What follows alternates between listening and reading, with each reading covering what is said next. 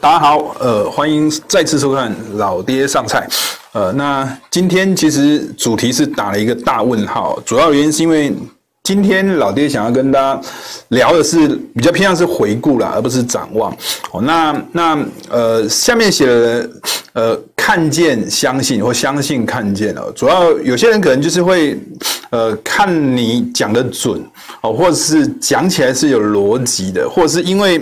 过去因为看了之后可能有赚钱哦，那那才相信。但是以我们群益观点的这个立场哦，当然也是希望呃能够提供给大家呃一些好的这个观点哦，那能够让大家呃帮助大家去看见然后相信哦。那那这一个礼拜的这个主题哦，可能就会比较偏向是在呃回顾过去。我们对一些市场这个看法哦，呃，背后有什么样一个逻辑？那将来遇到的时候，呃，一样的逻辑，你会不会再相信？哦，那的主要的主题可能会定在这样一个概念里头。哦，那呃，首先来来说的话，这个是老爹我在完全主持这个群观点哦，老爹整理了过去的一些呃。单元哦，那从我们在过去大概在呃八月底的时候，哦，其实当时就有在谈到一个叫做呃联准会平均通膨的这个概念哦，那其实这个这个也是属于一个相信看见的一个道理哦。当联准会在谈通膨这个议题，你会不会相信通膨就要来了？哦，其实当时我们就开始在谈这个。平均通膨率哦，那到了九月中的时候，那其实很多的这个主题哦，我们都聚焦在这个反圣婴啊、天气冷啊、呃等等这样一个题材哦。那当时也有谈到，就是其实很多的这个农产品的这个原物料，其实都已经涨上来了哦。当时老爹有谈到，就是说这只是涨，而不是喷的这个概念我，所以就告诉大家哦，还有很强的这个信心。当然，主要聚焦是聚焦在这个。反声音的反声音的这个题材，我们连续好几个礼拜都在谈反声音。我当然十月初我们再度谈到反声音，谈到农产品的这个大多头的这个列车。当然，以前目前的这个价格去看当时哦，你会发现准到不得了哦。那到十月中旬，我们再度谈这个反声音的这个题材，涨又涨上来了，又喷上来了。我们还是跟大家讲，这只是喷，不是大喷的这种概念。当然，主要你如果有参考过去我们在谈这个反声音的这个题材，不管是在二零零八年、二零一一年，你会发现当时的这个反声音啊，造成原物料或者是农产品涨的幅度实在是非常的惊人的哦。所以每一次跟天气有关的这个题材啊，都有可能会造成这农产品的这个价格呈现一个单方向性而且非常大这个波动。十一月十三号，我们再度谈到反声音的这个题材哦，那当时呃。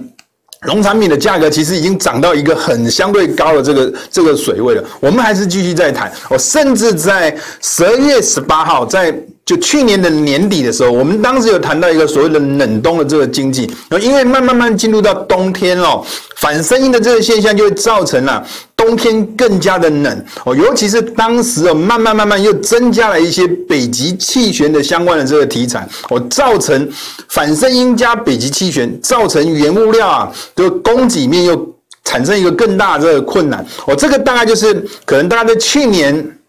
整个追踪下来，我们有谈到有关农产品的。那另外一个市场一个主轴，大概就是围绕在以这个财政政策为基础的这个基础。呃，基本金属相关的这个概念，尤其我们追踪铜这个商品，其实也追踪了非常非常的久。大概在十二呃十一月底的时候，我们有跟大家谈到，中国大陆那时候推出了一个汽车下乡的这个政策，我们就开始很强烈的在推荐。相关铜的这个商品哦，或者是其他一些基本原物料的这种商品。那接下来在下礼拜，我们还是继续再跟大家谈有关原物料啊，包括铜在内的其他原物料这种商品。哦，那后面哦，各个国家，包括美国啊、欧洲啊，甚至最近期中国大陆也加入这个行列。都在谈有关财政政策相关的这些基础的这个概念哦。那我们连续大概有三个礼拜吧，我谈到呃以汽车下乡啊，或者是以财政政策为基础的这个相关跟基本金属为主的这样一个主题。我当然后续的我们还是继续再跟大家谈。哦，那其实，在十二月底的时候，一月初的时候，如果现在去回头再去想，我当时台北的这个温度也是掉到非常的低。美国啊，当时也是造成。德州啊，已经在美国的这个南部，就造成一些就是炼油厂啊停工啊，炼油管停工等等的，都跟这个地方所设定的这个主题北极气旋，这是有关系的。当时除了反声音，再加上北极气旋，我当时的这个原物料也又形成另外一波的这个上涨的这个走势。我那接下来我们又在二月底的时候又谈到这个再通膨的议题，我在谈到有关电动车的这些议题，都跟。铜这个商品，基本金属都是有关系的。那其实最近期，我们又大概在最近的这个四个礼拜吧，我大概又谈到农产品的这个设定为主题，又谈到了三次。我包括四月初，我那四月四月中旬，还有包括最近一期的四月二十三号，都谈到农产品往上大喷发的相关的这种主题。那当然，主要目的哦，不是要跟大家老王卖瓜，其实是老爹卖瓜，自卖自夸，不是这样一个道理。主要还是要让大家知道说，那为什么老爹可以抓到这一波，不管是基本金属或者是农产品这一波的这个原物料的这个大趋势，我就来跟大家聊聊背后主要的逻辑。其实说实话并不难，我那只不过说大家相不相信的这样一个逻辑而已。我那那其实呃，主要就是跟大家谈为什么，就是为什么可以抓得到呃。农产品还有基本金属相关的这些主题啊，当然我们还有追踪其他的这个商品啊。哦，那过去我们在跟大家谈这个铜这个商品哦，其实。某种程度是以财政政策为基底哦，但是财政政策这是属于一个核心的这个逻辑。那有些时候财政政策之外，可能会有一些加分项或是减分项。我老爹就来跟大家谈一谈，有些时候财政政策为什么我们会认为说财政政策对这些基本金属会有产生很大很大这个影响力？当然，其中很大的原因。从历史的这个角度，或是从逻辑的这样一个角度，过去我们从历史的这个角度，在零九年的时候，当时全球的央行或财政部啊，哦，联合起来。除了有货币政策之外，又加上财政政策的这个助攻，但在二零一一年之后，欧债危机之后，这个这个水位因为产生了债务的危机，或政府出现债务的危机，政府没有钱了，就没有办法搞财政政策，所以铜在二零一一年以后，基本金属因为没有财政政策的这样一个力道，进入一个很长期的这个空头，到直到二零一六年九月份。在 G 团体在杭州所举办的这样一个呃有关的这个 G 团体的这个会议哦，才正式又开始谈到财政政策入到这个 G 团体的这个公报里头。财政政策入公报之后，又会发现基本金属又呈现一波很大的这种上涨的这个走势。那当然包括二零二零年三月以后，这个疫情爆发后，除了货币之外，还加入了这个财政政策的这样一个思考。所以这一波啊，这个铜价这个走势或者基本金属的这个走势，其实某种程度从历史的这个角度可以看得出来，过去只要谈谈到财政政策。基本金属通常会有一波超强大的这种上涨的这个走势。那当然，老爹刚刚有跟大家谈到加分跟减分的这种概念。那当然了，在以铜金属、基本金属这一块市场，最近期啊，或最近这一年来啊，是只有加分，很少会减分的。所谓的加分呢，譬如说美元跌。美元走势偏跌，就会造成这个金融面的就在在往上推一波。那除了这个之外，我们在过去在去年的年底的时候，中国大陆汽车下乡，或者是最近呐、啊、环保减碳这一些议题，都对基本金属都会产生加分的这种概念。当然。强调的是主轴是在于核心观念是在于财政政策这样一个概念，所以将来啊，不管是各个国家或者全球，如果有开始进行所谓的联合性的这种财政。政策的这种推广的这种这种动力的情况底下，可能大家还是要去留意到有关这个基本金属可能会相关的这个走势，可能会表现非常的抢眼。那包括最近其很多的个股啊，其实都跟这样一个题材是有关系的。那过去我们也跟大家谈到一些主要的这个核心观念哦，铜为什么会上涨？以美国的对铜的这个消费的这个概念呢，百分之四十四它是用在跟建筑是有关系的。以中国大陆来讲，百分之四十五它是用在跟电力有关系的这样一个这个商品上面。那基本上现在目前美国的利率低啊，所以建筑啊利率低，建筑业的表现其实不会太差的。那过去中国大陆一直在“十四五”计划之后一直在强调绿能，所以某种程度也把焦点摆在电力的这个相关的这个发展上面。哦，那基本上来讲的话，这些主题都其实对。铜的这个往上发展会有很大的这种关系哦。那那其实另外一个市场的这个主轴哦，就是原物料里面的农产品。那其实一样的逻辑，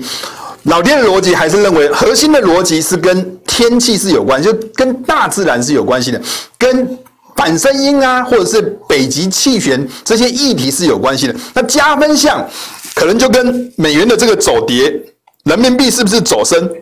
跟需求面这样一个议题，可能是会会是有关的。那当然还有一些其他的这个观念呢，比如说像人为的这个因素，像近期啊，从去年到目前为止。疫情的这个发展，就导致很多的原物料的这个生产会造成缺工这样一个情况。那缺工，那就变成是原物料这个供给就会变减少。那这一块就是属于人为这样一个加分项。那其实，在关心这个核心的这个逻辑哦，就是有关反声音的这个题材哦，老爹哦会强烈建议大家哦，不妨可以朝几个角度去看哦，在网络上可以去搜寻一个叫做 SST 的这个指标，会或者是或者是去搜。搜寻一个叫做 SOI 的这个指标，SOI 的这个指标叫做南方震荡指标。那基本上，南方震荡指标，如果这个指标是维持在零轴水位以上，而且很偏高的这种情况底下的话，就代表当时整个太平洋的海温变化已经是呈现一个趋近反声音的这种情况。那另外一个叫 SST 的这个指标啊，这主要是在观察。太平洋的这个海面的这个表面温度，那基本上通常在观察的这个区域哦，会观察大概在中间，在澳洲的这个上方左左上方、右上方左右这个区块，那基本上这一个区块就叫做 NINO 三点四的这个区块，去观察这个区块的这个海温的这个变化。不妨可以从这个角度去做观察，当然从这个角度看起来听起来是很难呐。但是我们如果从一些其他这种角度，老爹也经常在提供一些比较简单的这种思维逻辑，比如说过去常跟大家讲的，美元在走跌，农产品玉米在走强，美元在走升的时候。玉米还是继续在走强，那你从这种角度就可以看得出来，利多的时候它会上涨，利空的时候它不跌，还在继续在上涨。你不买这种商品，你要买什么商品？这也是另外一种角度，但是背后的这个原因，应该还是跟这个核心逻辑、自然的这个变化是有高度相关性的。当然还有其他的这种方法可以去做观察，老爹等一下再跟大家一一做解说。那首先跟大家简单介绍一下。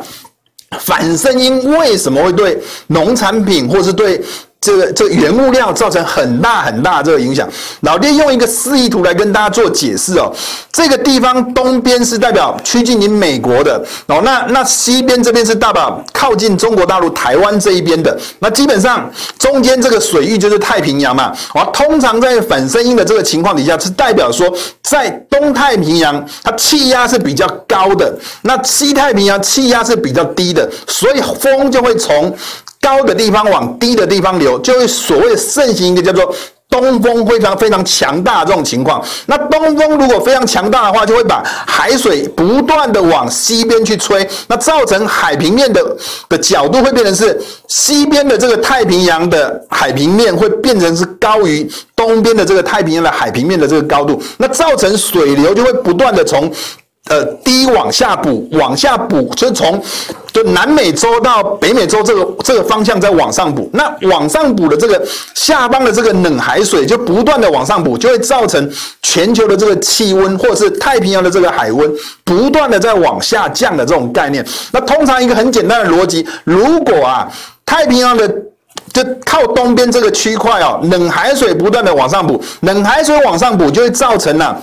这对这气流对流会变成是下降，那当然在这种情况底下，东边就比较容易造成干旱，那那西边就比较容易造成下雨的的这种情况。那在过去我们可以看得到，在最近期啊，不管是南美洲也好，北美洲都干旱的情况都非常非常的严重。那那那基本上这个就是造成过去一段时间农产品的这个价格供给面。不断的在往上升的一个主要的一个背后的一个动力。那当然了，大家也可以去想一个问题：那为什么干旱对市场的一个影响会那么的大？哦，其实，在跑一些哦，这个台湾的一些呃农产品的一些一些大的这个企业，他们会讲一句话叫做“大旱一整片，大水一条线”，这什么概念呢？意思就是说，如果干旱的时候影响是影响一整片的，那如果下大雨，顶多是河道变宽，是影响是一条线。从这个地方就可以看得出来，干旱的影响会比下雨的影响还要来得更大。这也是为什么反声音的这个题材，往往影响农产品会影响更深、更远、更大的一个主要的这个原因。那当然。要要去了解反声音，当然有很多的这种管道。那其实哦，从一个很简单的图就可以看得出来，当一个反声音会造成一个很强烈的这个东风，那也很容易就造成南美洲这种干旱的情况，北美洲也会出现干旱的这个情况。那当然在这个。亚洲区哦，就比较容易会有出现一些下雨的这种状态。那基本上这个就是造成背后农产品的这个价格，因为产区在在老爹化的这个呃南美洲这个区域，或者是北美洲这个区域，很容易会形成一个干旱的这种情况。那产区干旱就造成农产品的这个这个供给。就会造成很大很大的这个问题。那基本上，老爹通常在过去哦，在观察这个这个反声音这个题材，我通常会朝几个管道去做观察。一个是台湾的这个中央气象局哦，那中央进入到中央气象局哦，里面会有一个叫做点这个气候，那气候下方会有一个有关气候监测的这个这个这个这个连接哦，这个气候监测的连接，它每一个月大概在。月底的时候会公布，呃，前一个月的这个这个这个气象的这个数据。那其中，比如说老爹截了几个图，哦，二零一六年、二零一七年、二零一八、二零一九，我截了，哦，最最近这几年的这个这个海温，太平洋海温的这个变化。哦，其中稍微跟大家做一下解释，颜色如果是蓝色的，就代表。这个时候，太平洋的海温是偏低的。那如果是呈现一个橘色，越深就代表太平洋的海温是比较偏高的。那通常啊，通常如果在太平洋海温是比较偏高的这个情况底下，通常农产品的价格会是比较偏跌的。那反之，如果太平洋的海温是比较偏低的，通常在这一段期间，农产品的价格是比较偏涨的。不妨大家可以去比照这样一个图形，去对照一下。过去一段时间，农产品的这个价格走势是不是如同老爹所讲，跟这样一个逻辑是有关系的？那当然，最近期啊，整个太平洋的这个海温哦，都一直呈现一个偏蓝色的，而且是整片蓝的，那就代表现在目前的这个太平洋的海温的这个变化，还是维持一个相对比较偏低，那就更容易造成南美洲以及北美洲干旱的这种情况。那这是其中一种管道可以去关心这样一个事情。那老爹当然也把这样一个。整体的这个海温的这个变化，就跟行情哦去比对在一起，你会发现呐，只有出现太平洋海温偏低的时候，才有可能会造成农产品的这个价格往上涨。那当然哦，它涨上上来的幅度高跟低，就跟这个太平洋海温低到什么样一个水准，就代表说这个反声音的这个强度。强度高、强度中还是强度低的一个问题，会有很大这个连结。那当然，这一次的这个太平洋海温是真的是相对在过去是很偏低的，就代表说它是一个。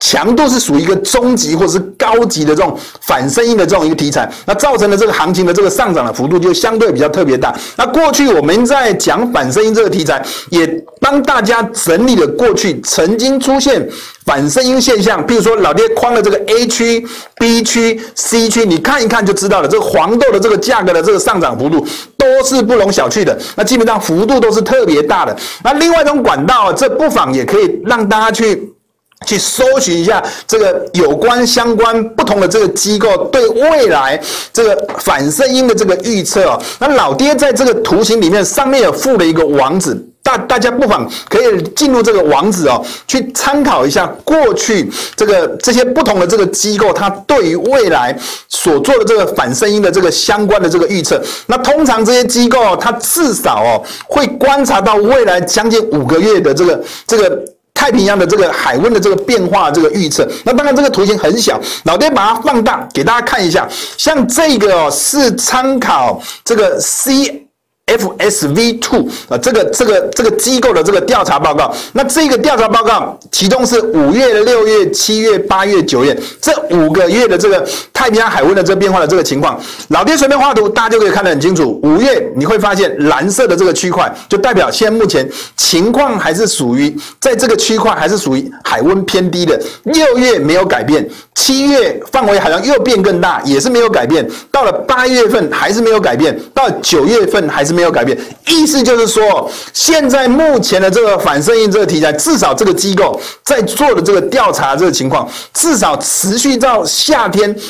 这种情况好像还是不会有特别的这个转变，意思就是说，这个原物料啊，可能供给有问题的这种情况，可能还会延续到这个夏天的这个机会还是相对特别高。那这种角度就是就是属于去抓一个比较偏向是一个大方向的这种结构，你会大概知道说，哦，那其实一个比较长的这个对这些原物料这个预期跟天气有关系的这个连接，它可以。搞到什么时候？那这个可以提供大家一个比较大的这种方向。那当然。除了这个大方向之外，我们也要去注意一些小细节啦。那其实刚刚所谈的哦，这个比较偏向是从气候的这个角度，是从一个比较长的这个角度。那当然，如果要观察一些小细节哦，那就必须要从一个气象的这个角度去做观察。那那其实这个气象这个角度，老爹也提供大家一个连结哦。那这个连结其实可以观察到全世界各个地方。至少哦，从现在到未来至少一个礼拜吧。哦，这个天气啊、雨量啊、风速啊、温度啊等等相关的这个变化，老爹在这个地方跟大家所做的这个截图哦，是四月二十八号北美地区哦，上面有标示的是五大湖的这个区块，里面有标示的这个蓝色这个区块啊，是代表已经开始有出现降雨。事实上哦，在礼拜三之前，其实一整片都是灰色。那直到礼拜四，我就礼拜三、礼拜四才开始有出现五大湖区开始有出现一个降雨的这个情况，那也造成最近的这个农产品这个价格从一个比较急涨这个走势，开始出现一个比较大这个震荡性的这个走势。那下方这一张图是四月二十九号，你会发现整个雨带啊开始有一点点往南移，但是还是有呈现一个下雨的这种情况。从这种小细节，大家也可以去观察到气象在短期所做的一些变化哦，不管是雨啊。风啊，哦，等等这些相关的这个概念，也可以从这个角度去做观察。那最后的话，我们还是一样，每一个礼拜会跟大家推一个有关个股相关的这个专题。我们还是请到韦德哦大学长来跟大家做分享。那这个礼拜跟大家准备的这个主题哦，是有关 VIX 的这个主题哦。因为今天的消息是，呃，富邦的这个 VIX 哦，可能在六月初的时候就会下市了。那现在已经进入到一个倒数计时的这个状态。那想当初哦，这个元大这个原油正二在下市，当时跟油价有产生什么样的关联呢？哦，那这一次的这个 VIX ETF 下市，又会让你联想到什么样一个呃事情呢？那基本上，呃，这个等一下请那个韦德来跟大家做这个 VIX 相关的这个专题的这个分享。好，了老爹就跟大家介绍到这边，拜拜。Hello，各位群益观点的观众，大家好，我是群益大学长韦德，我要来跟大家分享一些特殊的议题了。那最近不晓得大家有没有在看新闻哦？有一档蛮热门的 ETF 即将要下市了，那就如标题说的，就是富邦 VIX 这一档哦。那这一档如果下市之后啊，未来还有想要做这一类型标的的朋友呢，我们还会提供更多的选择给大家去做参考。那就直接来进入主题吧。那就这个，很明显嘛，股市大好，那富邦 VIX ETF 就定在六月三号要下市，那也就是说呢，最后一个交易日会在六月二号哦。啊，所以如果目前还持有这一支 ETF 的朋友，就是看说要在这段时间内把它卖出，或者是等到最后结算哦。那它为什么会下市呢？基本上会去买富邦 VIX 的朋友，应该都是想要在股市避险嘛。所以如果你知道这件事情的话，你就了解。VIX 的表现通常会跟股市是成反向的，那只是说，呃，期货跟现货还有一些特性存在，所以使得这支 VIX 的净值一直往下掉嘛，掉到低于标准，所以要下市了。那这个部分呢，等一下会跟大家做介绍一下，说明说为什么会有这样子的情况发生哦。那我们先来看哦，虽然很多朋友知道这一支是跟股市反向的，但是呢，他可能不清楚说这支 ETF 实际上持有的部位到底是什么。有些朋友可能知道，有些朋友可能不知道。那不知道的朋友，今天这里就要稍微注意一下，这一支它持有的是期货。我们可以看到哦，在这支富邦投信的官网上面所示嘛，他们投资项目的比例里面，诶，大家可以看发现有其他资产啊、现金啊、应收期货保证金，那就看到这个期货保证金这一项占了六十多趴嘛。那前十大投资标的其实就这两只哦，它就很明显写的，它就是 VIX 的指数期货。那一个是四月期，一个是五月期哦。所以就是因为它持有期货的关系，加上期货跟现货的一些特性哦，才使得它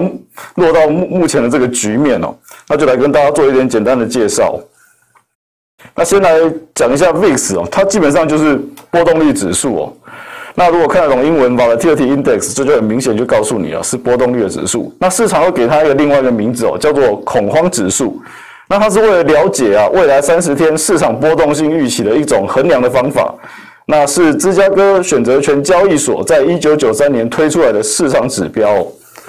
那简单的说哦，目前这个指数有两个特性哦。第一个就是 VIX 的表现通常会跟股市成反向，刚刚提过很多次，这个我想大部分人都知道。那另外一点就是呢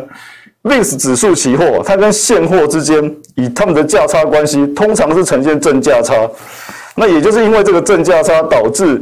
你有可能在转仓的时候一直付出一些无形的成本哦。那这到底是怎么回事呢？等一下到这一点的时候再跟大家做介绍。那我们现在来看哦，这是 VIX 指数跟标普五百指数的关系哦。那我去取了最近大概一两年的走势啊，大家简单看一下。黄色的就是标普五百指数，白色的这个就是 VIX 的指数哦。大家就可以发现，诶，当指数不呃股市不好的时候，VIX 就是有上涨表现的机会。那股市开始比较走多头状况的时候，诶，VIX VIX 指数就偏的比较弱势哦。所以结论就是说，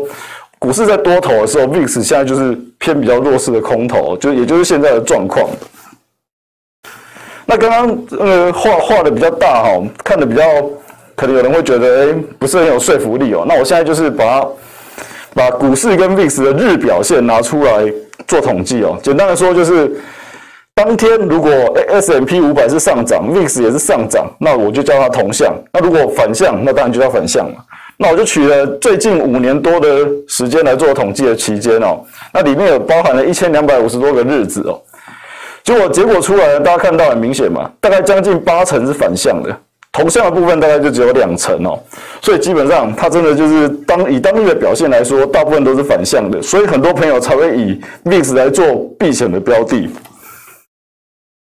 好，那刚刚有提到这个价差嘛，那先简单来跟大家介绍一下，价差的部分就是期货的数值去减掉现货的数值，那如果这个数值大于零呢，就叫做正价差；如果这个数值小于零，就叫逆价差。那从图上可以看到哦，这个零零，我把我用黄色线把零标出来哦，所以大家可以发现呢，这个 VIX VIX 指数期货的价差的部分，大部分都在零以上嘛，大部分时间这样看一目了然，很明显嘛。所以呢，以 VIX 指数期货的特性来说，它是长期大部分时间呈现正价差的。那这会有什么状况呢？也就是说，我们期货是需要结算的嘛，结算的话，期货的数字会往现货靠近嘛。那如果你大部分时间是正价差的时候，你在结算的那一天，你期货就会往下掉，因为我要往现货去靠近啊，所以你有可能在建仓的时候，我是买在比较高的位置，但是到了要结算的时候，我的期货指数是往下掉的嘛，那我就会被结算或者是卖在比较低的位置，那你长期这样转仓下来，你可能就会无形中损失了不少的成本哦，那这也使得 V 呃期货 ETF 的净值间接的一直往下掉，然后一直到现在可能要面临就是要面临清算下市这样。好，那说到下市，大家应该不陌生啊。就是不久之前啊，在一年内啊，我们有一只蛮红的、蛮夯的 ETF 下市过，就是元大原元大原油正二 ETF 哦。这是在去年十一月十二号的一个新闻哦。那那时候刚好因为十一月十号是最后一天嘛，所以就出了一个新闻，这个去报道给大家看，这样子说已经不能再交易了，这这一天过后就不能再交易了。那我们要思考一件事情哦。刚好观察一下市场哦，这个事件跟市场实际的走势有没有什么关系啊？也就是说，当这一档石油正二 ETF 下市之后，诶，是不是油价会有一些不一样的表现啊？可以想想看这件事哦。那我们就直接来看哦，到底发生了什么事？这是就氢燃油的价格走势哦。回顾一下哦，从去年这个是前面这个二零二零年三月四月那时候疫情开始爆发嘛，然后一些种种的各种因素啊，使得油价到负的，然后后来回来慢慢回到正常之后啊，那就在这个区间整理了大概半年左右的时间。那我现在用黄色这条垂直线哦，把它标出来，就是元大石油正月的最后最后交易日。结果你大家可以发现哦，在这最后交易日之后，诶油价居然出现了一段趋势性的行情哦，就是多头趋势的行情，从十一月一直涨涨涨，大概涨到今年的三月嘛，然后最三月之后再又进入整理哦，这里蛮悬的哦。你要说有关系，呃，因为这是台湾的 ETF 嘛，那好像没有那么直接的关系，可是实际上原油又这样子做了一个表现哦，所以啊，mix 之后结算之后，呃呃，下市之后啦，下市之后会不会再出现一个这样子的？冥冥之中注定的情况哦，我们大家可以去留意一下哦。那如果真的 VIX 出现了，例如说下市之后出现了有上涨的一个状况的话，那我们就要注意嘛。我们知道它跟股市是反向的，也就是说在六月初之后啊，就要留意哦。如果 VIX 会上涨，就代表股市会比较不好嘛。所以这段时间持有比较多现货的朋友们，或者是偏多思考的朋友们，到那时候就可以稍微注意一下，小心一点了。那这个是刚刚那张图，那我再把换一个另外一个方式表现出来哦。我就取第一个，就是十一月十二号下市之后的那一天为基准日，下市日为基准日哦。那基准日设定就是为一百哦，然后去看说之后油价的涨幅表现是怎么样哦。那像这个最后我取的最后时间是一百五十三嘛，就这表示说以那天为基准日，然后这段期间到这里是涨了五十三 percent 哦。所以这一段期间里面，油价最高最高是有涨到六十六，大概六十多趴左右。所以这必须要留意哦。如果说呃 VIX 的指数如果真的在六月初下市以后，然后有出现什么上涨的话，那代表可能股市会有比较大的回档了。那这点就是让大家去留意一下，参考一下。那最后呢，因为刚好提到嘛，因为富邦 VIX 要下市，我们还会提供你其他的选择。那刚刚大家看的应该也都知道嘛，因为这个 ETF 持有的是期货。所以呢，你未来如果想要做短线的避险啊之类的，您可以直接到期货市场选择期货的指数去操作。那富邦 VIX 持有的是这一支美国的波动率指数哦。那其实欧洲也有另外一档哦，就是蓝筹五十波动率指数。那以规模来讲的话，蓝筹五十波动率指数相对于美国这支小很多，也就是保证金需要比较少，所以可能对一般人来说切入比较容易切入啊。那以上就给大家做参考一下。那接着要放劳动节了嘛，那就祝大家操作顺利，然后休假愉快，拜拜。